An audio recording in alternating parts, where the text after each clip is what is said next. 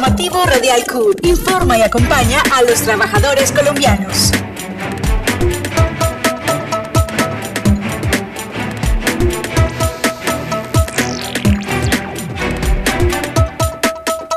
Informativo Radial CUT.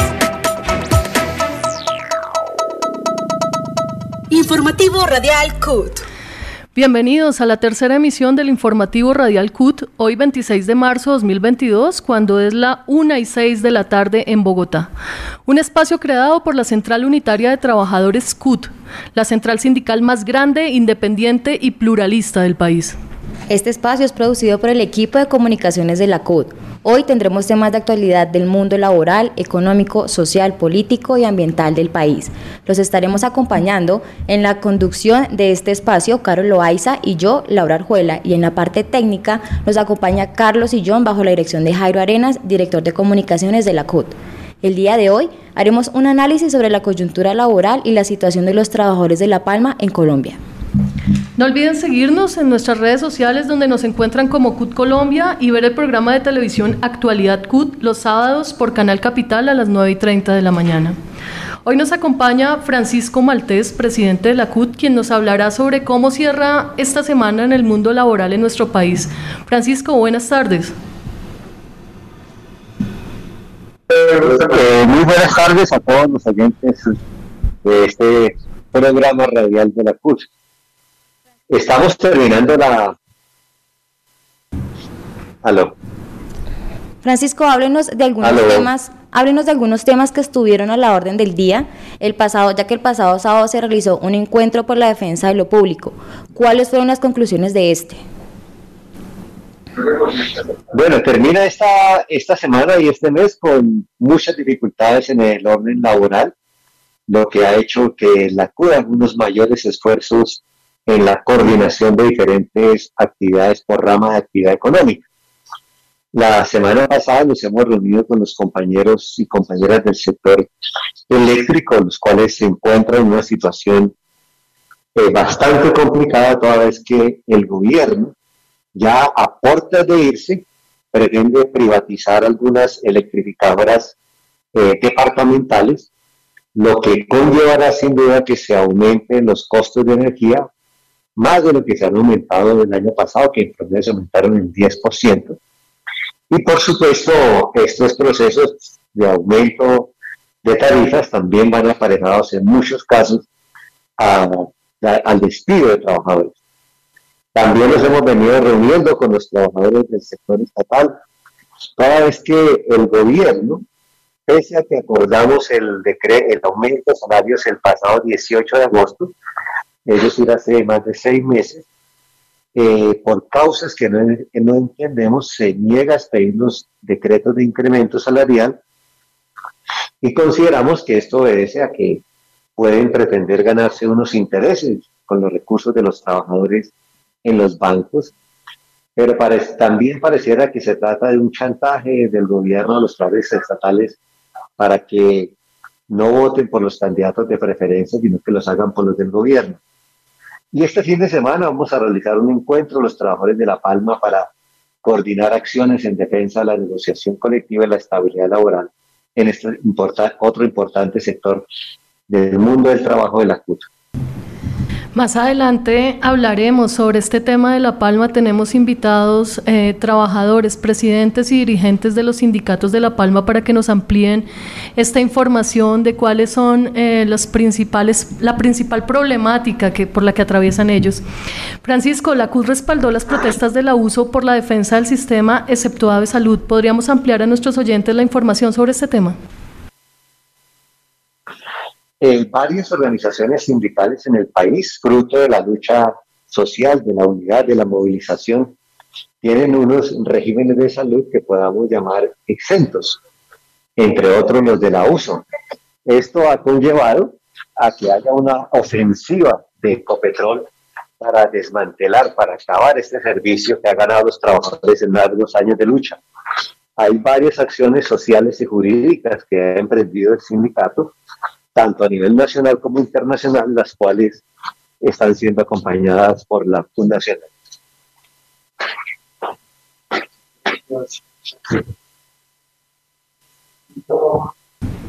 Eh, Francisco, ya finalizando este segmento, ¿qué viene en la agenda de la CUT para estos próximos días que quedan del mes? Bueno, en estos días que, que vienen del mes vamos a seguir trabajando por varios sectores de, los trabajadores. Vamos a participar en, un curso sobre comunicaciones que viene haciendo Sintra Unipol. Vamos a hacer unos seminarios de capacitación en, en la ciudad de, de Cali y vamos a acompañar las reuniones regionales de los maestros que están afiliados a la DEC en el departamento de Cundinamarca. Bueno, muchas gracias Francisco. También nos encontramos acá en, en, emisión con Diógenes Orjuela, secretario general de la CUD, quien nos hablará sobre la coyuntura que se viene presentando en el marco de las elecciones, sobre el qué hacer de las pensiones que están en los fondos privados. Diógenes, buenas tardes. Muy buenas tardes para ustedes y para todos los oyentes. Diógenes, Diógenes ¿se fortalecerá Colpensiones? El el esquema fundamental que se da en todo el mundo es que los fondos de pensiones son fondos públicos, son fondos en donde la responsabilidad fundamental la tiene el Estado, son fondos en donde eh, concurren el Estado, los empleadores y los trabajadores y donde a través del esquema de solidaridad intergeneracional eh, los jóvenes y los que van entrando cotizan para los que van saliendo. Es decir, es un sistema solidario y desde ese punto de vista debe prevalecer el esquema público como prevalece evidentemente en más del 90% de los países del mundo. De acuerdo a la información que se tiene de las pensiones en otros países, priman los sistemas públicos o privados. ¿Por qué son, eh, por qué son positivos o son más benéficos para los trabajadores los sistemas públicos? Por la sencilla razón de que el Estado tiene que garantizar la vejez de su población. Lo puede, lo puede hacer no solo porque un ciudadano ha cotizado desde su vida laboral, sino porque de cualquier manera cualquier ciudadano algo le ha aportado al Estado y en su vejez el Estado debe estar asistiéndolo. Y esto solo se puede hacer con un sistema público. ¿De qué se tratan eh, los pisos de protección social? Bueno, los pisos de protección social deben de, de partir también de un principio que es muy sencillo. Eh, hay gente que no tiene empleo, hay gente como en el caso de Colombia, que es patético, de altísima informalidad, donde lo que menos piensan las personas es, es en, cotizar para, para, su vejez, porque escasamente alcanza a conseguir el dinero para su sobrevivencia. Y en todos esos casos el gobierno debe garantizar para esas personas un ingreso mínimo que le permita una subsistencia digna, una protección en salud, una protección en los riesgos de lo que haga o no haga, pero además para la vejez debe garantizar una pensión universal. Son muchísimos los países del mundo que tienen garantizado que todo ciudadano cuando cumpla 65 años haya aportado o no haya aportado, tiene un aporte del Estado como una especie de pensión hasta su muerte. Diógenes, ¿por qué no son positivos los BEPS para los colombianos? Bueno, porque están fincados o están basados sobre la base de un ahorro que una persona pueda hacer, que en este caso se hace con el criterio de que es un piso de pensión, pero, pero se diseña para burlar la orden constitucional de que nadie debe tener pensiones de menos de salario mínimo. Entonces lo que el gobierno ha metido en esa especie de, o mete a esos trabajadores que metió en el 1174, pero se lo plantea al ciudadano que no tiene empleo, es ahorre algún centavo que usted pueda, que a cierta edad y después de ciertos años que usted llegó a viejo, yo le doy otro aporte pequeño para que usted pueda tener una pequeña pensión que a pesos de hoy podría ser 200 o 300 mil pesos, que eso es un agravio a la vejez y a la dignidad de la vejez. Finalizando este segmento, Diógenes, hagamos un llamado a los trabajadores a que se afilien a, a Colpensiones, al sistema público colombiano, y contémosle sus beneficios. Nosotros hemos planteado, desde que se, ha venido diciéndole al país que hay que hacer una reforma pensional, decirle a los trabajadores que los fondos privados de pensiones son un negocio, es un ahorro, allí cada, cada, lo que cotiza cada persona es para él y por lo tanto no hay solidaridad, no hay posibilidad de que tenga una, una pensión justa, es decir, como no pensionan, como es un negocio montado para el sector financiero, nosotros lo que le decimos, por lo que ya explicamos, que lo más sensato, lo más prudente que podemos hacer todos los trabajadores colombianos es salirnos, si, si, se está afiliado de los fondos privados de pensiones, y pasar al fondo público que es Colpensiones. Muchas gracias por su compañía, Diógenes. Vamos entonces con eh, otro segmento que es, vamos a hablar a profundidad, vamos a analizar eh, el tema del incumplimiento por parte del gobierno de los acuerdos con, el, eh, con los empleados estatales. Recordémosle a todos nuestros oyentes que el año pasado se celebró el quinto acuerdo nacional estatal con diferentes organizaciones sindicales, entre ellas la CUT, FECODE, FENALTRAS y el SUNET. Este acuerdo tuvo dos importantes capítulos entre los que se destacan el incremento salarial, plantas de personal y el decreto de progresividad. Sin embargo, a hoy 25 de marzo el Gobierno Nacional se ha mostrado renuente a cumplir este acuerdo laboral estatal, entre ellos la expedición de decretos, de decretos del incremento salarial. Hoy nos encontramos con Germán García, presidente del SUNET, William Reyes, presidente de FENALTRACE y Miguel Pardo, secretario de Asuntos Pedagógicos de FECODE, con quienes estaremos analizando este tema. Con la bienvenida a nuestros invitados, la primera pregunta es para William. William, contextualicemos un poco. Me dicen, me dicen que William no ha entrado. Bueno, entonces, buenas tardes, Germán, y buenas tardes, Miguel. Germán, con... Eh, buenas tardes. Bienvenidos. buenas tardes. Bienvenidos. desde la Federación. Muchas gracias, bienvenidos a este espacio. Germán, ¿qué podemos decir sobre la nueva expedición de estos decretos? ¿A cuántos e-, empleados está afectando?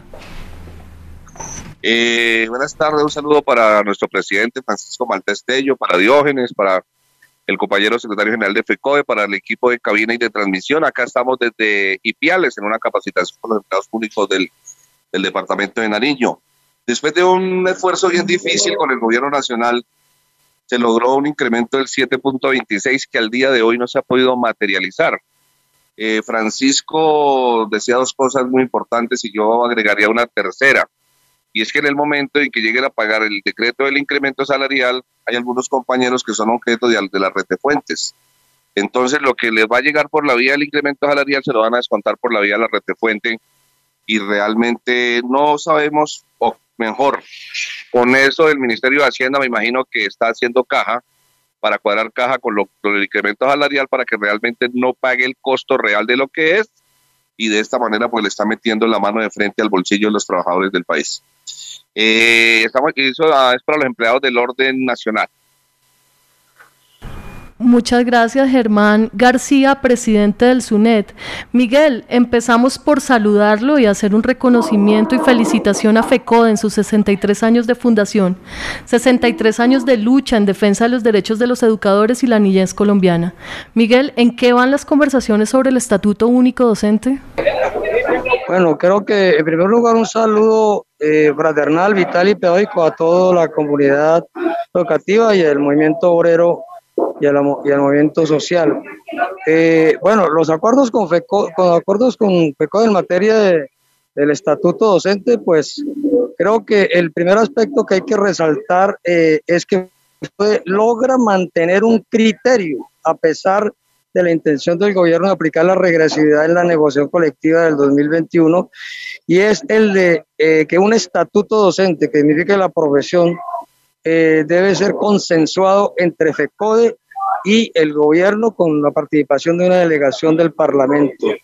Este criterio quería ser disuelto, desconocido, un criterio que hemos mantenido desde el 2011 y el gobierno lo quería reemplazar por una especie de diálogo nacional como propuso el, el, señor ahora ministro de Defensa de que se haga un buzón y toda la sociedad enviara las propuestas y allí eh, el gobierno recogería la relatoría. Esto fue un pulso enorme en la negociación colectiva finalmente mantenemos y ratificamos que cualquier estatuto docente, eh, perdón, que el estatuto docente debe ser consensuado entre FECODE y el gobierno.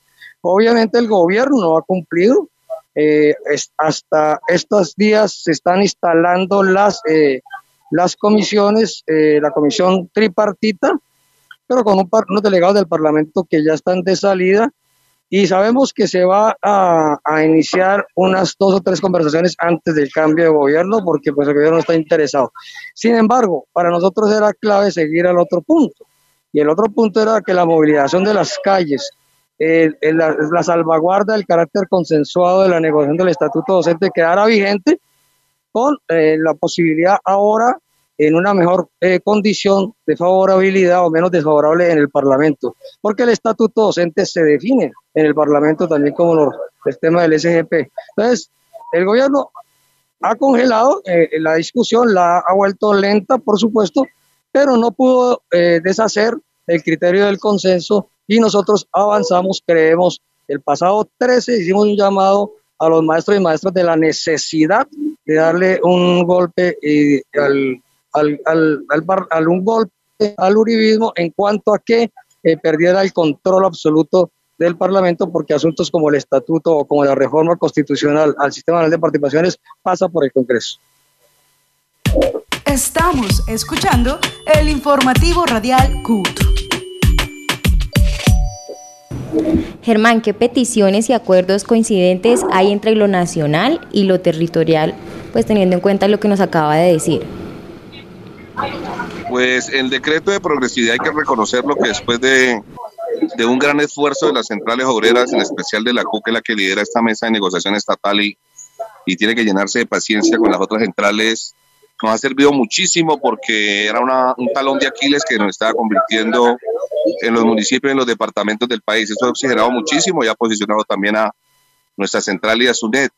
Tenemos otro decreto que es el de los, el de los topes salariales, que es un decreto desde el 2015 que está negociado y está elaborado en borrador y una consulta en el Consejo de Estado que al día de hoy no ha salido. Y es supremamente importante también ese decreto porque nos permitiría corregir algunos desórdenes en las escalas salariales y ser más equitativo en los aumentos del incremento salarial.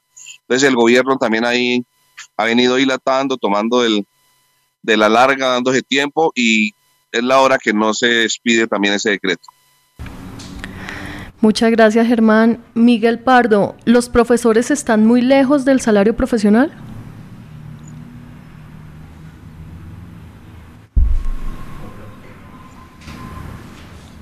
Miguel. Germán, continuemos con usted. Eh, ¿Cuál es el llamado y qué acciones planean hacer los empleados estatales para que se haga efectiva la expedición de los decretos reglamentarios? Pues nuestra central en instrumento que es la movilización, estaremos atentos. El felicitar al compañero presidente del Ejecutivo de la CUT, que desde el punto de vista jurídico ha accionado a través del derecho de petición y a través de la constitución de la renuencia. Solo es cuestión de un par de días más para que se inicien estas acciones jurídicas en el Consejo de Estado, en el Tribunal de Cundinamarca, buscando que la función pública, la Hacienda, el de Ministerio del Trabajo y la misma Presidencia de la República materialicen el acuerdo estatal desde el 18 de agosto del año pasado en el tema de, de incremento salarial ya pactado y para que los trabajadores de los, del Estado sean objeto de, de, esta, de, de este beneficio salarial y prestacional que con justeza les compete porque el costo de vida ya se disparó la devaluación, el crecimiento de los precios y es la hora que por negligencia de la presidencia de la República no se expide lo acordado. Muchas gracias Germán y la siguiente pregunta nuevamente es para Miguel Pardo, quien es el secretario de Asuntos Pedagógicos de FECODE. Miguel, ¿los profesores están muy lejos del salario profesional? Sí, en efecto, eh, aún estamos muy lejos del salario profesional. En la negociación del 2015 teníamos como punto de referencia una desigualdad del 28% con el resto de los trabajadores del Estado en materia de, eh, de, estar en las mismas circunstancias de experiencia y títulos. En esa negociación del 2015, eh, pues se logra de manera eh, progresiva y en la del 2017 llegar a un 17%. Eh, por ciento, y en esta negociación el gobierno tuvo varios intentos en desconocer el resto de la nivelación salarial, eh, es decir, lo que sería el año pasado eh, y este año, que completaban el 17%, faltaba 4%, y el gobierno intentó desconocerlo en la mesa de negociación, como decimos, como dijimos, intentó con prácticamente un contrapliego, planteó eh, temas regresivos, mientras que con la central estamos discutiendo con el gobierno y el Ministerio de Trabajo el tema de la progresividad que ha referido Germán, el, el, el ministerio, pues el intento era la regresividad. Finalmente se mantiene varias cosas, por gracias al paro nacional y al hundimiento de la reforma tributaria, no solamente eh, el efecto fue el descongelamiento salarial, eh, o no, o, impedir el congelamiento salarial, sino en el caso nuestro, de haber pasado esa reforma tributaria, además del congelamiento salarial, se hubieran desconocido el 4% de nivelación salarial y se hubiera que faltaba el 17% y se hubiera desconocido el aumento de la unificación básica del 15 al 19% que correspondía al año pasado. Eso se logra salvaguardar en la negociación. Nos corresponde en la negociación del 2023 eh, eh, exigir la continuación del proceso de nivelación salarial hasta que alcancemos, en primer lugar, eh, una coincidencia, decimos, con los demás trabajadores del Estado en materia de experiencia y título. Y por supuesto, con base en esa discusión también discutir la del carácter profesional del salario. Esa es una pelea de largo aliento, pero que eh, va a ser muy importante la negociación colectiva del 2023 para poder seguir aumentando, eh, seguir desarrollando la nivelación salarial de manera progresiva en cada uno de los años siguientes. Miguel, eh, pues ya para cerrar, ¿qué acciones como tal siguen por parte de los docentes para el cumplimiento de estos acuerdos? Bueno, eh, evidentemente la primera es la exigencia, coincido con lo que decía nuestro presidente de la CUT, eh, la decisión de Duque, quien tiene los decretos sobre el escritorio de no firmar, pues en primer lugar, como dice también Germán, es cuadrar caja pero también es, sobre la base de ser una retaliación porque logramos que no se congelaran los salarios y que hubiera aumentos. Ese es un asunto. Y la otra es la retaliación frente al comportamiento electoral que quiero señalar que es cada vez mucho más coherente la votación en, las, eh, en los sindicales con las votaciones generales, es decir, en cuanto a votar por criterios similares. Eh, ¿Qué sigue? Pues sigue la, la presión en coordinación con la CUT sobre el sobre, sobre el tema de los acuerdos, pero sabemos muy bien que esos acuerdos, sobre todo los acuerdos más grandes que tienen que ver con el, el, el retornarle a la población 348 billones de pesos con B larga, que ha sido el recorte de transferencias del SGP en los a 2021 para salud, agua potable, saneamiento básico y educación, de los cuales educación son 202 billones de pesos, lo que nos quitaron, lo que nos expropiaron durante este proceso, pues sabemos que esa reforma que tiene el gobierno la obligación de volverla constitucional para retornar estos recursos y poder materializar los derechos de la población de los 1.100 municipios, pues el gobierno no la va a cumplir. Eso eh, para nosotros es absolutamente claro. Estamos discutiendo, por supuesto, en la mesa, pero es un gobierno de salida y lo que nosotros tenemos que señalar en este momento es que lo que hicimos en las calles tenemos que complementarlo como en la tarea principal para el movimiento sindical en este momento, que además de la movilización, es que la movilización se traduzca en las urnas. Y para nosotros muy importante orientar al movimiento social, al movimiento obrero, en lograr ganar en primera vuelta por parte de las fuerzas alternativas con la lista que pues ha logrado mayor eh, posibilidades que es la que encabeza el senador Gustavo Petro. Eh, bueno, Miguel, muchísimas gracias y damos la entrada a William Reyes, quien es el presidente de Fenaltrace. Eh, Miguel, ya para cerrar este segmento, eh, William, ya para cerrar este segmento, por favor contextualícenos un poco y, y recuérdele a nuestros oyentes sobre el incumplimiento de los acuerdos con los empleados del sector estatal y que de, de qué manera, o sea, qué tan negativamente afecta a, a estos trabajadores. Bueno, muy buenas tardes. A nombre del Comité Ejecutivo Nacional de la Federación de Trabajadores al Servicio del Estado Penal Trace, filial de nuestra Central Unitaria de Trabajadores. Agradeciendo la audiencia a las compañeras y a los compañeros, pues decirles que el incremento salarial de este año 2022 es resultado de la negociación colectiva que en el año anterior hicimos las centrales sindicales en el marco de la negociación colectiva del año 2021. En esas circunstancias, el incremento salarial quedó tasado en el año anterior y en este año en los incrementos que correspondían y no había ninguna necesidad que el gobierno nacional demorara el incremento en este año, puesto que ya existía el incremento sobre el IPC. En esas condiciones, nosotros lo que podemos denunciar es que el gobierno nacional, de manera muy calculada y soterrada, manejando un doble discurso como siempre lo ha hecho, incumple porque el incremento ha debido ser expedido de manera automática desde el mes de enero para que se hiciera efectivo en el mes de febrero a más tardar. Y en estas condiciones, lo que nosotros entendemos es que el gobierno ha estado más preocupado por lanzar una ofensiva en plena época preelectoral y electoral, inaplicando la ley de garantías, en donde no es un secreto que han habido más de 600 mil contratos en la, eh, en la función pública y mm, cercanos a los 57 billones de pesos.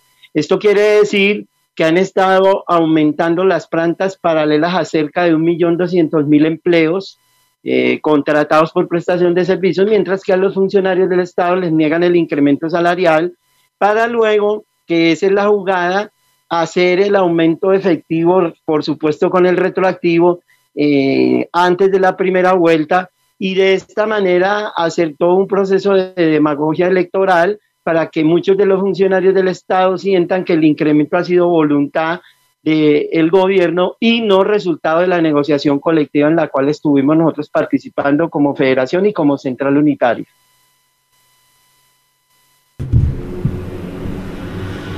William, la próxima conferencia de la OIT que se desarrollará en mayo debería tener en consideración todos estos hechos antes mencionados. Eh, nosotros somos unos convencidos y bajo el liderazgo de nuestro presidente, el compañero Francisco Maltés, que por demás hay que recordar es empleado público activo del Distrito Capital, hemos considerado que el gobierno nacional tiene una política permanente y sistemática de incumplimiento de los acuerdos. El gobierno firma y luego eh, está incumpliendo, pero además el Departamento Administrativo de la Función Pública que participa y firma los acuerdos colectivos, termina luego de los acuerdos, como lo ha hecho recientemente, expidiendo una serie de conceptos que las entidades los toman de carácter obligatorio, incluso en contra de la norma, y entonces quien firma los acuerdos termina impidiendo después su desarrollo porque bajo esos conceptos los ponen en duda y los están obstaculizando y negando. Nosotros sí creemos que en la conferencia de la OIT y consideramos que la delegación de la CUL lo hará como eh, debe ser, estará denunciando a este gobierno porque el incumplimiento corresponde a una política que es de marchitamiento de la negociación colectiva, de negación de los derechos humanos sindicales y laborales de los trabajadores, pero a la par se contrasta con lo que mencionábamos en un comienzo y es el afán desproporcionado y desmedido de hacer cuoteo político a través de las plantas paralelas, deslaboralizando y desnaturalizando la función pública que debe cumplirse, como lo han dicho las sentencias de la Corte Constitucional, con personal legal y reglamentariamente vinculado a la administración pública. Bueno, muchas gracias a Germán García, presidente del SUNET, Williams Reyes, presidente de FENALTRACE y Miguel Pardo, secretario de Asuntos Pedagógicos de FECODE. Eh, nos queda mucho más claro el tema, tenemos que unirnos pues en, esta tarea de, hacer que se cumplan los acuerdos de incremento y, y los acuerdos que se lograron en este quinto acuerdo nacional estatal. Les agradecemos por su compañía, recuerden todos los días de lunes a viernes a la una de la tarde estamos en vivo con nuestro sistema radial CUT. Encuéntranos de lunes a viernes a la una de la tarde por www.cut.org.co y nuestras redes sociales. CUT Colombia.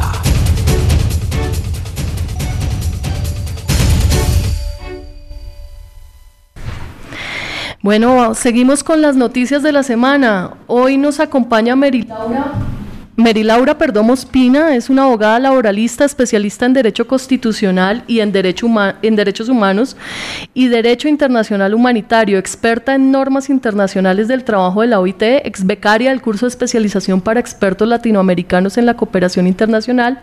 Y para el día de hoy... Eh, nos hablará sobre el tema de em, informe sobre los hallazgos y recomendaciones que se encontraron en este informe Una mirada al teletrabajo en América Latina.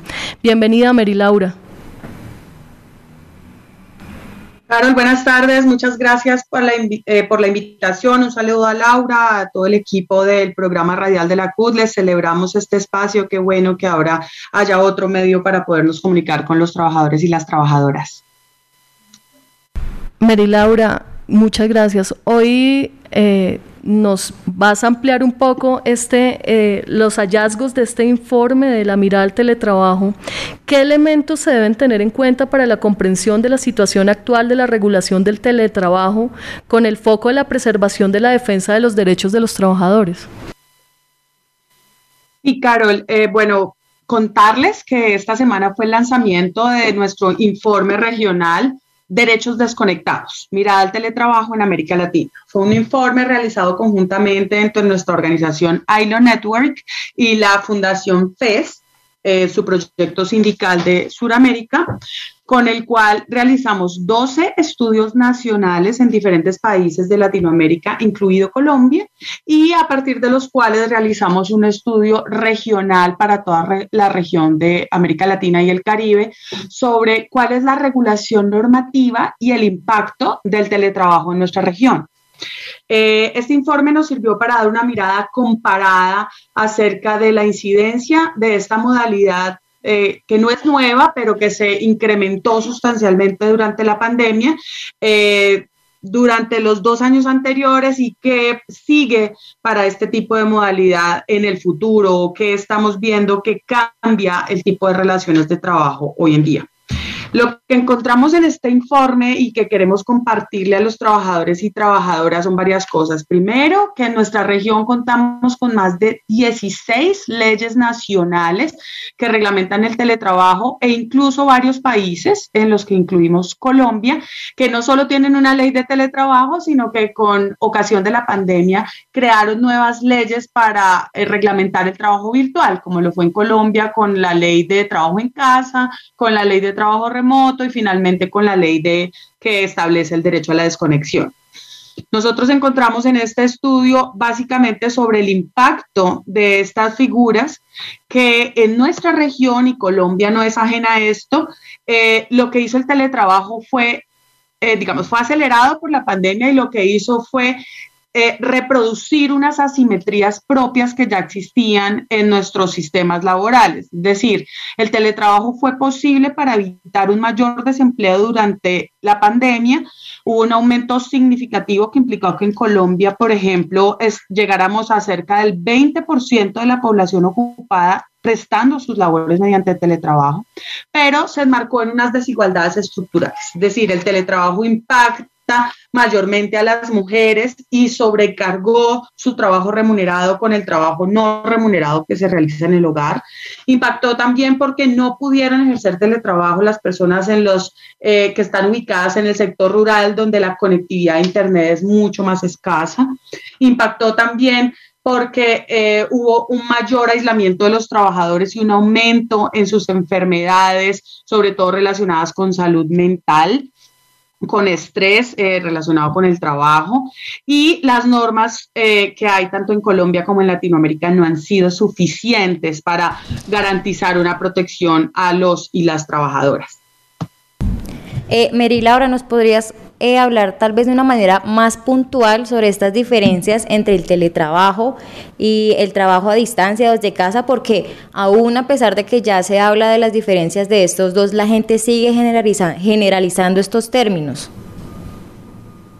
Claro, Laura, sí, digamos, no es un tema sencillo. Cuando nosotros hablamos de teletrabajo a nivel internacional, hay un consenso en que teletrabajo es una modalidad dentro de la relación de trabajo y esto es importante aclararlo. Seguimos hablando de contratos de trabajo, es decir, de relaciones de trabajo subordinadas y dependientes, pero cuando hablamos de teletrabajo hay dos elementos clave que lo diferencian de cualquier otra modalidad.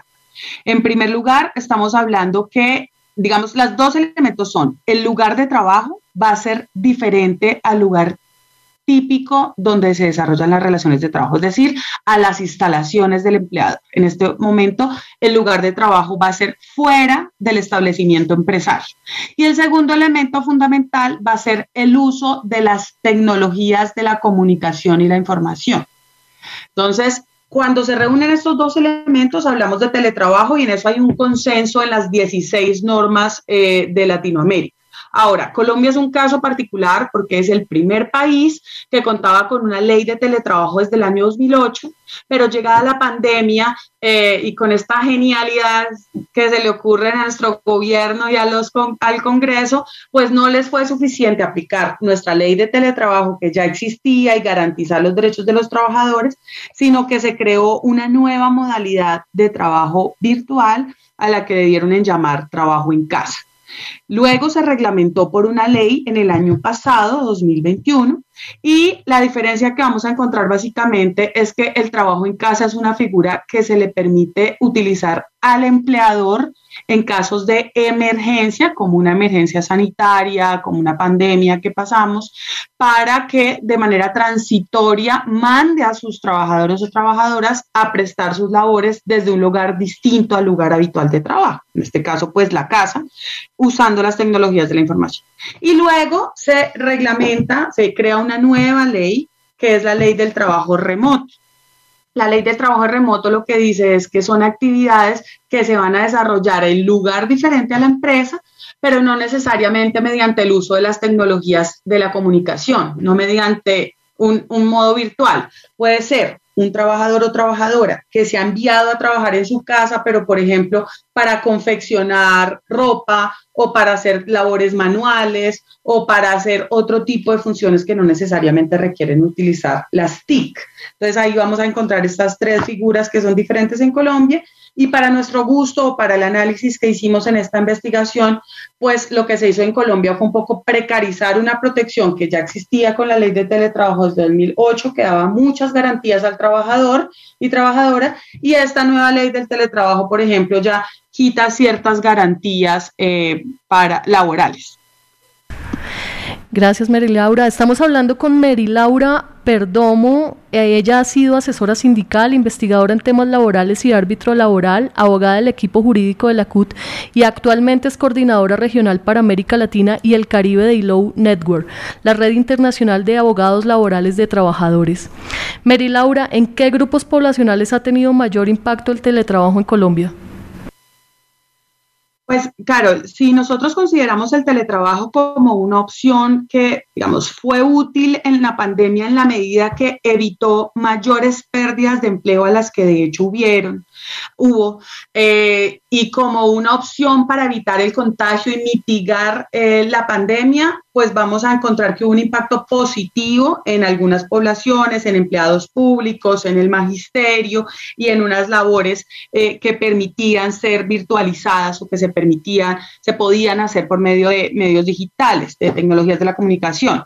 Sin embargo, vamos a encontrar que esa posibilidad fue mucho menor en los estratos sociales más bajos, es decir, el teletrabajo es una figura que le sirve y que se dio en mayor medida a personas de estratos altos con mayores calificaciones profesionales o técnicas y que en general tenían mayores ingresos y no hubo esta posibilidad como una opción positiva para trabajadores y trabajadoras de estratos bajos y de pocas calificaciones. Esto es una de las tendencias que encontramos. En otro lugar, si hablamos, por otro lado, si hablamos de impactos negativos, vamos a encontrar que las mujeres fueron las más afectadas con una implementación acelerada del teletrabajo, en tanto a que se les había prometido que el teletrabajo iba a permitir una mayor conciliación de su vida familiar y una mayor flexibilidad, flexibilidad horaria.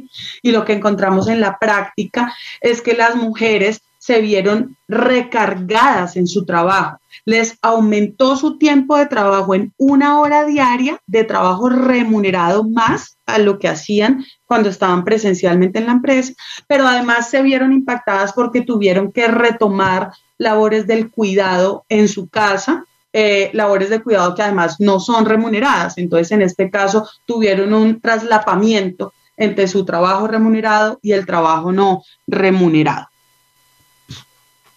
Eh, Mary Laura, ya para finalizar, pues esta es la última pregunta y también para agradecer por tu participación en el programa de hoy.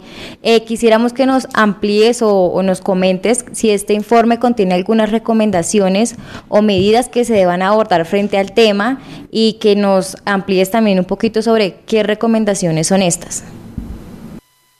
Claro que sí, Laura. Mira, creemos que de los aportes más importantes de este estudio regional y de los estudios nacionales que hicimos, donde, insisto, hay uno sobre Colombia específicamente, además de hacer un diagnóstico sobre el impacto y la reglamentación de esta figura, nosotros llamamos a la acción y a que se mantengan las alarmas tanto de movimiento sindical como de congresistas, como de abogados laborales que defienden a trabajadores y trabajadoras. Nosotros tenemos un capítulo completo sobre recomendaciones para la acción. El primero está enfocado en lo que hace falta normativizar en el país. Si bien tenemos cuatro leyes diferentes, como lo mencioné, estas leyes no han sido suficientes para proteger el, de los impactos negativos del teletrabajo. No se ha normativizado sobre cómo se va a ejercer la actividad sindical para trabajadores que ahora son, están más aislados que los trabajadores presenciales y es más difícil su sindicalización y la defensa de sus derechos. No se ha legislado sobre salud y seguridad en el trabajo frente a los riesgos específicos que implica el teletrabajo. No se ha legislado sobre cómo se va a ejercer la inspección del trabajo en trabajo virtual o en teletrabajo. Y hay otros aspectos que también están peligrando eh, y que son y que pueden implicar pérdidas de garantías históricas de los trabajadores y trabajadoras, como es el tema de soberanía del tiempo, es decir, de jornada de trabajo. Nosotros tememos seriamente que el teletrabajo sea utilizado para devolvernos en el tiempo y eliminar, eliminar el límite a la jornada de trabajo, que fue una de las primeras luchas y de los primeros triunfos del movimiento sindical. Esos temas merecen una reglamentación especial y las leyes que tenemos por muchas que sean, son totalmente precarias frente a esa protección. Y también tenemos en el documento que les recomendamos leer, está en nuestra página de ILO Network, acerca de recomendaciones para el movimiento sindical. Aquí los sindicatos podemos tener aún un trabajo activo en una figura que no se ha terminado, no terminó con la pandemia, sino que por el contrario va a ser permanente tanto teletrabajo como el trabajo híbrido, es decir, trabajar unos días en casa y otros días de manera eh, presencial y es que los sindicatos deberían incluir estos temas en sus pliegos de peticiones, deberían exigir a las empresas que se les permita el contacto con los trabajadores y trabajadoras que están laborando en teletrabajo. Los sindicatos eh, pueden reglamentar por vía de la negociación cómo es que se van a pagar las compensaciones por los gastos de conectividad, de equipamiento, cómo se va a manejar el tema de la desconexión específicamente para que esto no se vuelva acoso laboral o sobrecargas de trabajo, etcétera. Ahí tenemos una serie de, recomendaciones específicas que recomendamos leer o abrimos la oportunidad, aprovechamos eh, esta emisora de la CUT para ofrecer a los sindicatos y a las organizaciones sociales que estén interesadas en conocer más de este tema, pues nos ponemos a disposición para hacer más eh, talleres o, o para discutir más a fondo sobre este tema. Estamos escuchando el informativo radial CUT.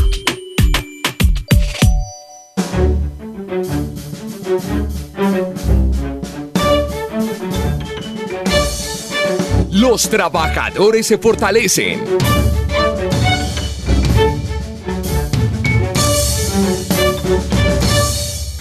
Bueno, cuando es la 1 y 49 de la tarde, eh, seguimos acá en el informativo Radial CUT en este segmento que es de análisis de los proyectos de la CUT. Eh, en este informativo vamos a estarles presentando, informando eh, presentando las piezas comunicativas y productos de los diferentes proyectos que viene adelantando la CUT y las diferentes eh, afectaciones que tienen los trabajadores de los diferentes sectores de, eh, de trabajadores. Eh, hoy nos encontramos con el proyecto de defensa de los derechos de los trabajadores de La Palma, Unidad y Poder Sindical para, para defender los derechos de los trabajadores y trabajadores del sector de La Palma Aceite. Nos acompañan Gustavo Aristizábal del sindicato Sintra Palmas, Pierre Cay Herrera, coordinador del proyecto de La Palma de la CUT, Jaime Díaz de Sintra Inagro y Arturo Rincón de Sintra Pro Aceites. Buenas tardes y muy bienvenidos a este espacio. Muchas gracias, Carol. Eh, esta pregunta va para Pierre Kay. ¿Cuál es la situación de los trabajadores de La Palma en el país? Bueno, primero que todo, muchas gracias por la invitación, por la invitación pues a, los que hacemos presencia en este sector sindical tan importante. Eh, y para todas las personas que nos escuchan, pues un saludo. Eh, bueno, mira, tratando de resumir, mm, básicamente son como dos cosas. Uno es como los problemas generales que todo el movimiento sindical tiene en nuestro país relacionados con la eh, violación a los derechos de afiliación sindical, de negociación colectiva, eh, digamos que se presentan igual que en los otros sindicatos, también en los sindicatos del sector de La Palma en Colombia. Eh, mm, este, es, digamos, esta serie de violaciones que las empresas de extracción de aceite de palma o de cultivo de aceite de palma desarrollan en Colombia son generalizadas en las plantaciones de las cuatro zonas de cultivo de palma que hay en Colombia, que son la zona norte, la costa norte colombiana, lo que llamamos la zona central, que es básicamente el Magdalena Medio, sur, sur del Cesar, algunas zonas de Santander, encontramos la zona oriental, todos los llanos orientales y la zona suroccidental, digamos Nariño, parte de la, de la costa pacífica del Chocó, bueno, etc.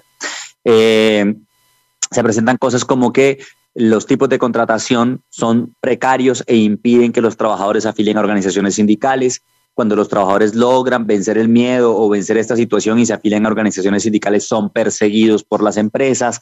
Cuando se presentan pliegos de peticiones, estos pliegos de peticiones no son atendidos por las empresas, incluso desconociendo la ley. Tenemos casos flagrantes y de verdad bastante preocupantes, como el de la empresa Palmagro en el Cesar, por ejemplo, que directamente ante el Ministerio del Trabajo dice que ellos no van a negociar nada y que los obliguen, algo así, una cosa surrealista eh, que es impresionante que suceda en nuestro país.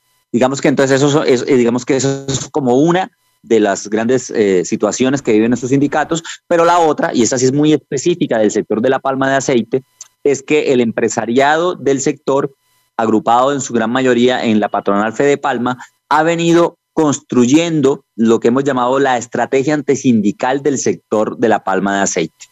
Y es una estrategia eh, que se han venido pasando de empresa en empresa para acabar los sindicatos que se encuentran en sus empresas y por ende obviamente los derechos ya conquistados consignados en convenciones colectivas de trabajo. Es una estrategia que voy a resumir así, con eso termino. Eh, las empresas eh, generan una serie de maniobras para estar en condición económica débil con esa condición económica, con esa supuesta condición económica débil, pasan a declararse en algún tipo de liquidación o en algún tipo de proceso de reestructuración. Con ese argumento logran ante los entes, digamos, legales que regulan, eh, digamos, todo lo que tiene que ver con la organización empresarial, eh, limitar la aplicación de las convenciones colectivas, eh, solicitar despidos colectivos ante el Ministerio del Trabajo, etcétera, etcétera. Cuando hacen todo eso, resulta que al final y, pues, y, obviamente debilitan la organización sindical o la eliminan, ¿sí? Resulta que al final como que no estaban tan mal y resurgen de las cenizas. Entonces las empresas que supuestamente se iban a cerrar y se iban a acabar, ya no se acaban, sino que resurgen por obra, eh, digamos que mm, por alguna especie de hechizo mágico, y entonces el negocio continúa como si nada pero claro está, sin sindicatos, sin convención colectiva y demás. Este procedimiento ya lo han venido aplicando varias empresas en el, sector. Hablamos principalmente, por ejemplo, de Indupalma, es el, caso más grave, pero también se ha presentado en la empresa eh, Bucarelia, en la empresa Brisas, en el sector pues, del, de la zona central, etcétera. Entonces, digamos que esto es una de las cosas que hoy día estamos tratando de atacar y de impedir. Muchas gracias, Pierkey. Estamos hablando con Pierkey Herrera, coordinador del proyecto de La Palma, Unidad y Poder Sindical para defender los derechos de los trabajadores y trabajadoras del sector de La Palma de Aceite. Gustavo Aristizábal, dirigente de Sintrapalmas, ¿de qué manera trabajan las organizaciones sociales y la comunidad para denunciar los abusos laborales de la industria de aceite de palma en Colombia? Gustavo. Buenas, buenas tardes, compañeros. Pues la verdad que reciban un cordial saludo de parte mía y pues de la organización Sintra Palmas.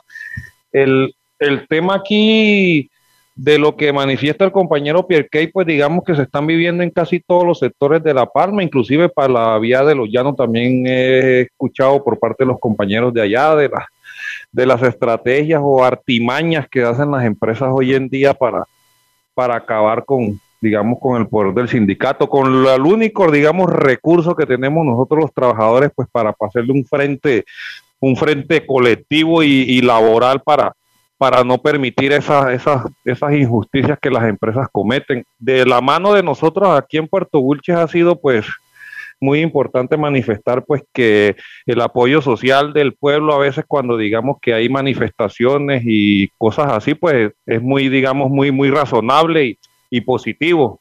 De, del tema también a, a, meter una cuñita aquí en relación al CAL, pues que el CAL también, el Centro de Atención Laboral también ha sido un gran apoyo para nosotros porque es el que nos ha brindado las, las leyes necesarias y las, y las peleas que, que como tal le hacemos nosotros a las empresas en tema de querellas, reclamos, denuncias, porque verdaderamente lo que manifiesta el compañero Pierre acá en Puerto Wilche, pues la reciente que hubo fue en Brisa, que así estaban en quiebra, hicieron unos chanchullos extraños ahí, acabaron con los trabajadores y de un momento a otro resultó la empresa, claro que con la estrategia de que bajo el nombre de otra organización, pero en sí son los mismos dueños, simplemente que son artimañas pues que también a veces hasta el Estado pues puede hasta prestarse para eso, pues para acabar con nosotros los sindicatos y empezar de cero, como decir, yo pertenezco a una empresa donde hay dos, dos convenciones colectivas, imagínense, donde supuestamente todos estamos abrigados bajo una misma convención, estamos bajo dos convenciones colectivas, donde la de nosotros, que es la más reciente, es la que menos, digamos, menos, menos ayudas tenemos, menos gabelas. Este año tenemos nosotros como tal una, una negociación colectiva a la cual la empresa pues ya está empezando a buscar la manera de liquidar esa convención de, de los antiguos trabajadores, porque como tal ya hay poquiticos de abrigados bajo esa convención, entonces ya inclusive, vea qué casualidad, ayer ya la empresa negoció con uno de los de esas convenciones porque lo único que quedan son alrededor de 14 trabajadores y ya durante el proceso del año pasado y lo que va empezando de este, ya los ha negociado, les da más plata de la que digamos ellos merecen con ese fin de acabar esa convención y que nosotros no tengamos argumentos propios ni relativos para poder pelear esos derechos de esa otra convención que a la cual es la que nosotros queramos, queremos quedar abrigados. Entonces, pues delicada la situación, verdaderamente no sabemos qué, qué tanto tengan planeado las empresas con el tema de los sindicatos y por, por lo tanto, pues es necesario y urgente atrás en compañía de la CUT, de la FNB, del Cali, varias organizaciones, se ha estado planeando lo del evento que va a haber este domingo en San Alberto. Entonces, pues ese es un, espacio al cual nosotros debemos aprovechar y manifestarle, no solo a la región, sino a todo el país, la arremetida que está cometiendo las empresas con nosotros los sindicatos. Entonces, pues ojalá nos vaya bien y que verdaderamente se nos, nos hagamos escuchar y que pues vengan buenas cosas positivas con referente al tema del domingo, compañero. Muchas gracias, Gustavo. Eh, precisamente hablando de este tema de la Asamblea del Sector Palmicultor que se realizará el próximo domingo 27 de marzo, Jaime Díaz, eh, dirigente de Sintra y Magra, ¿nos podrías ampliar este tema, sus objetivos, eh, qué se espera hacer, a quiénes se espera reunir? ¿Qué esperamos de esta asamblea del sector parmicultor el próximo domingo? Jaime. Bueno, vamos con Rafael. buenas tardes. Ah, buenas tardes, Jaime. Bueno. Bienvenido. Buenas tardes, mi nombre es Jaime Díaz y soy directivo nacional de Sintrimagra, que reúne trabajadores del sector palmero en los llanos orientales y en, en Magdalena, en Ciénaga. A ver, eh, nosotros hacemos parte de una coordinación palmera donde, confluyen todas las organizaciones del sector eh, con el apoyo de la Central Unitaria de Trabajadores Q y con el apoyo de la FND. En vista de la problemática y la situación que estamos viviendo en el sector y la arremetida de las empresas palmeras, optamos por, convocar una asamblea popular de trabajadores palmeros. Y lo que buscamos es hacer una asamblea amplia, masiva, donde participe la sociedad civil, donde participe la población, donde participen las organizaciones sociales, las ONGs, donde participen los estamentos gubernamentales, nacionales y regionales, y donde participen todas las organizaciones que quieran conocer la problemática del sector palmero. Nosotros lo que queremos es buscar el apoyo, sensibilizar a todos los, a todos los participantes de esa asamblea de que la problemática del sector palmero y los trabajadores palmeros afectan a la región y a los municipios, porque las economías de esos municipios, de esos pueblos, donde están los trabajadores palmeros, donde están las plantaciones palmeras, gira en torno al salario que vengan los trabajadores. Entonces, con esa problemática, esa arremetida de, de las empresas palmeras, en este caso particular, de la empresa Indupalma S.A. que quieran y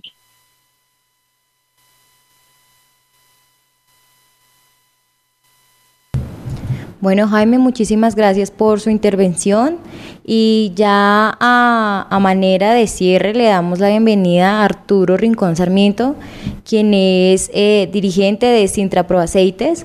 Arturo, eh, ¿qué acciones realizarán los sindicatos en defensa de los trabajadores de La Palma? Muy buena tarde para todas y todos. Eh, un saludo desde Sintra Pro Aceites, San Alberto. como decía el compañero Jaime y los que han intervenido, se va a realizar una asamblea popular del sector palmero el próximo 27 en, San Alberto Cesar, en la sede de Sintrapro Aceites, con el acompañamiento de las organizaciones que pertenecen al coordinador palmero, que es el proyecto eh, FNBQ, eh, que agrupa a organizaciones sindicales como Sintra Imagra, Sintra Palma, Sintra Inagro, Sintra Pro Aceites.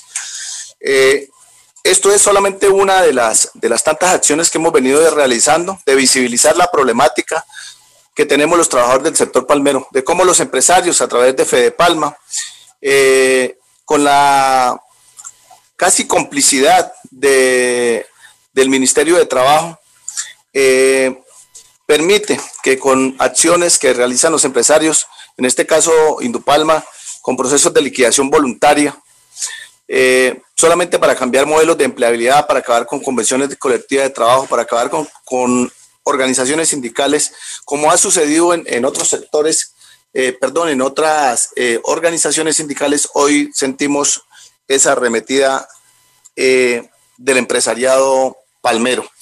lo que se quiere es visibilizar para que ONGs, organizaciones, a través del, del, apoyo de la CUT que nos ha brindado la FNB, que es un cooperante internacional, eh, podamos visibilizar esta problemática y no permitamos que los empresarios se sigan eh, saliendo con las suyas solamente para eh, beneficiarse económicamente, pero cada día precarizar las condiciones de trabajo de los trabajadores. Además de esto, pues ah, se están adelantando acciones jurídicas, acciones administrativas pero desafortunadamente las mismas acciones jurídicas le han dado la razón a los empresarios. En este caso han levantado fueros sindicales con el hecho de que la compañía se declara en liquidación voluntaria, pero la actividad económica continúa. Llevamos dos años en este proceso de liquidación voluntaria del 1 de noviembre del 2019 y resulta que la actividad económica jamás, jamás ha parado un instante. Ha sido sigue desarrollándose en el campo a través de empresas contratistas que las crearon ellos mismos, con músculo y financiero de la misma compañía que, eh, que las crearon antes de, declararse en liquidación voluntaria y con compañeros, con, perdón, con compañeros que, que siguen ahí laborando tercerizados. Eh, y ellos siguen demostrando de que no, que están en liquidación voluntaria. Esto les ha dado, digamos, eh, una causa, causal objetiva a los jueces para levantar fueros sindicales y han despedido presidentes de la organización sindical, secretario general, eh, directivos de la organización sindical están, están acabando prácticamente pues con la junta directiva y con la organización sindical, porque además se han presentado unos planes de retiro eh, que pues superan en, en, un porcentaje no tan grande la, lo que tenemos en convención colectiva y más de un trabajador también, más de 200 trabajadores desafortunadamente se han ido engañados, eh, pues eh, con la incertidumbre de que la compañía se acabe cuando realmente el negocio es próspero, el negocio continúa, más de 10 mil hectáreas que están proyectadas a producir más de 30, 40 años. Entonces son eh, este tipo de acciones jurídicas, políticas que queremos visibilizar y que queremos que a través, y gracias por la invitación, para que a través de esta emisora de la CUT que ha sido un apoyo importante, por supuesto, a la Central Unitaria de Trabajadores desde el nivel ejecutivo nacional, desde eh, el nivel departamental, eh, en cabeza de nuestro presidente Wilson Ferrer acá a nivel Santander, eh, visibilizando esta problemática. Es una situación bastante difícil de precariedad para los trabajadores, de incertidumbre, eh, de no progreso para la región. Y pues bueno, es lo que, lo que queremos pues continuar dando esta, esta lucha. Eh, Sintra Pro Aceites, que es una organización de las más victimizadas en el país, Hoy en día casi que está a punto de desaparecer la seccional eh, por el número de trabajadores eh, que estamos eh, quedando, con los despidos que ha hecho la compañía, con los levantamientos de fuero y posteriores despidos que han hecho de directivos y por supuesto los planes de retiro que también nos han afectado. Encuéntranos de lunes a viernes a la una de la tarde por www.cut.org.co y nuestras redes sociales. CUT Colombia.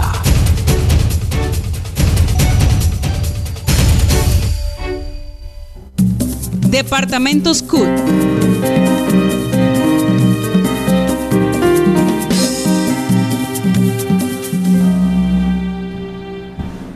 Ya para este último bloque tenemos a Enrique Gómez, quien es el director del Departamento de Seguridad Social. Enrique, buenas tardes. Hola Laura, buenas tardes, buenas tardes a todos los compañeros allá en la mesa de control. Enrique, ¿nos podría hablar sobre cuál es el objetivo del Encuentro Nacional de Directores del Departamento de Seguridad Social de las subdirectivas que se ha venido realizando desde ayer 24 y va hasta hoy 25 de marzo?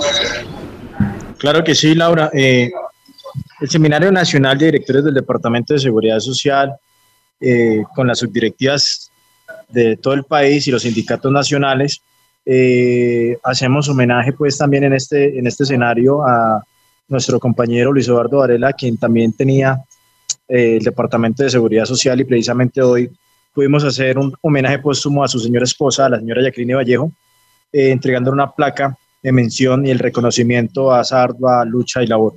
Eh, lo siguiente, nosotros con los compañeros de las subdirectivas, las cuales asistieron cerca de 20 subdirectivas y cuatro sindicatos nacionales, eh, básicamente era vislumbrar un poco el panorama y reactivar el escenario sindical con los compañeros en el aspecto de seguridad social, pensiones y riesgos laborales.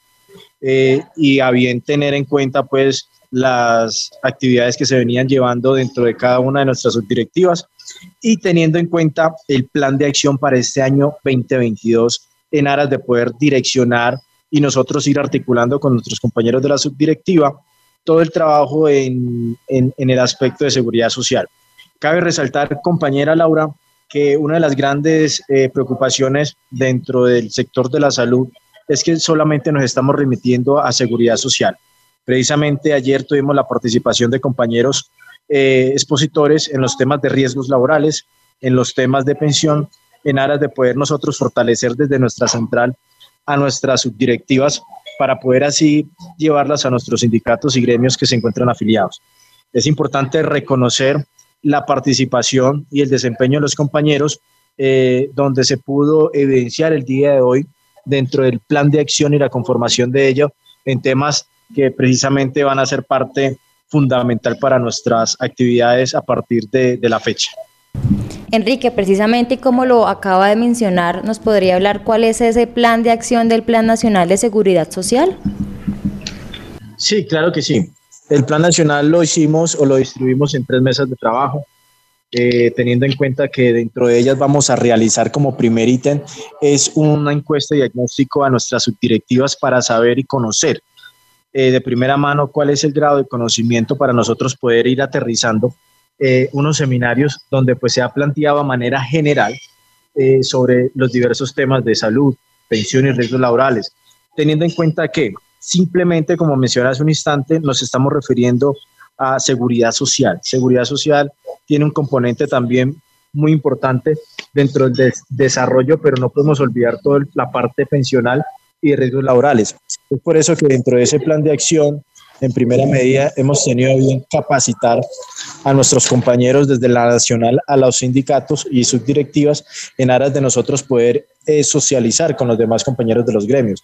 Teniendo en cuenta que dentro de todo esto eh, y el tema pensional, eh, se ha venido fundamentando, entonces hemos tratado de que estos temas sean priori, prioriza, priorizarlos dentro del, del marco del trabajo que se va a hacer a futuro. Entonces, pues tratamos, Laura, de que eh, ir clarificando, ya tenemos eh, solamente ir planificando y creando fechas eh, que, que, podamos nosotros llegar a, a nuestras subdirectivas también. Enrique, precisamente hablando de los trabajadores de la salud, ¿cuál es el estado actual de ellos, eh, de su situación en cuanto a los riesgos, riesgos laborales y la normatividad, máxime cuando ellos han sido protagonistas durante este tiempo de pandemia por sus cuidados, profesionalismo y dedicación? ¿Cuál es la situación actual de ellos? Los compañeros de los sindicatos nacionales han expresado de manera contundente una gran preocupación debido no solamente al abandono del gobierno, sino que también al abandono de muchos sectores. Eh, ellos lo han dicho, sí, si bien es cierto, el 1562 nos permite a nosotros evidenciar que dentro del marco legal hay unas condiciones y unas obligaciones donde la enfermedad laboral que hoy en día eh, en el Congreso se está tramitando un proyecto ley en aras de poderle garantizar a los compañeros y a las compañeras del sector de la salud unas condiciones básicas que ya están establecidas, pero que muchas de estas EPS, muchos de los hospitales, en aras de poder visibilizar el, trabajo y la labor de los compañeros, no lo están haciendo y no lo están garantizando. Es por eso que los compañeros hoy en día hacen no solamente el llamado a nuestra organización, a nuestra central, sino al conglomerado de sindicatos agremiados a la CUT para que podamos entrar y entender y ser una sola, una sola fuerza. Tenemos entendido que son ciertas, son 200 45 mil eh, funcionarios del sector de la salud que en este momento se encuentran tercerizados y es una de las banderas de nuestras compañeras y compañeros y por ende de la central para que estos puedan pasar un régimen eh, eh, salarial donde se le pueda brindar estas garantías a todas y todos. Em, Enrique, y ya para despedirnos, y la última pregunta es, pues más que una pregunta, es una invitación a los trabajadores del sector salud, pues a que se afilien a estas, a sus respectivas organizaciones sindicales. Sí, claro que sí, Laura. Hoy precisamente en aras de estos lazos de amistad, de solidaridad con el gremio de la salud, los compañeros de magisterio, los compañeros agremiados a esta, hemos llamado a la unidad entre todas y todos para poder fortalecer, porque como lo dice nuestro lema, salud y educación ¿sí? Entonces hacemos el llamado a todas las compañeras y compañeros en aras de nosotros poderles brindar a ellos todo el apoyo y todo el acompañamiento eh, jurídico y sindical que podamos hacer nosotros dentro de nuestras funciones.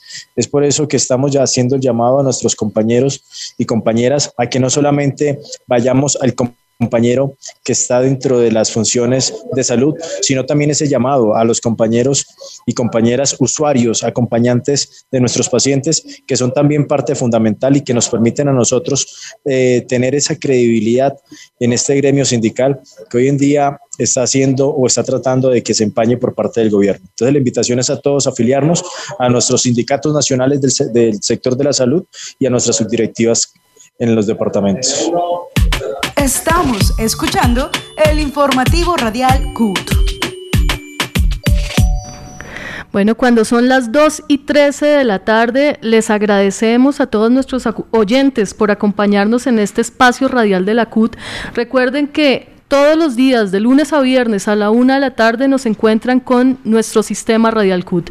También les recordamos que todos los sábados a las 9 y 30 de la mañana por Canal Capital, no olviden vernos en Actualidad CUT, el primer programa de los trabajadores colombianos con el acontecer laboral, sindical, económico y social del país.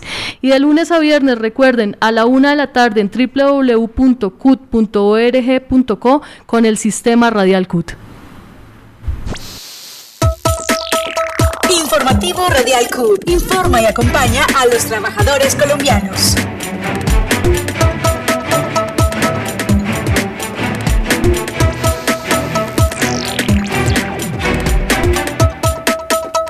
Informativo Radial CUT. Informativo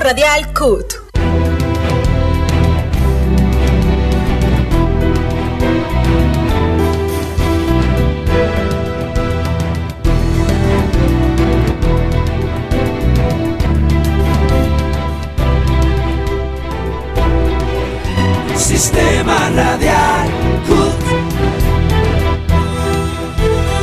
Sistema Radial CUT.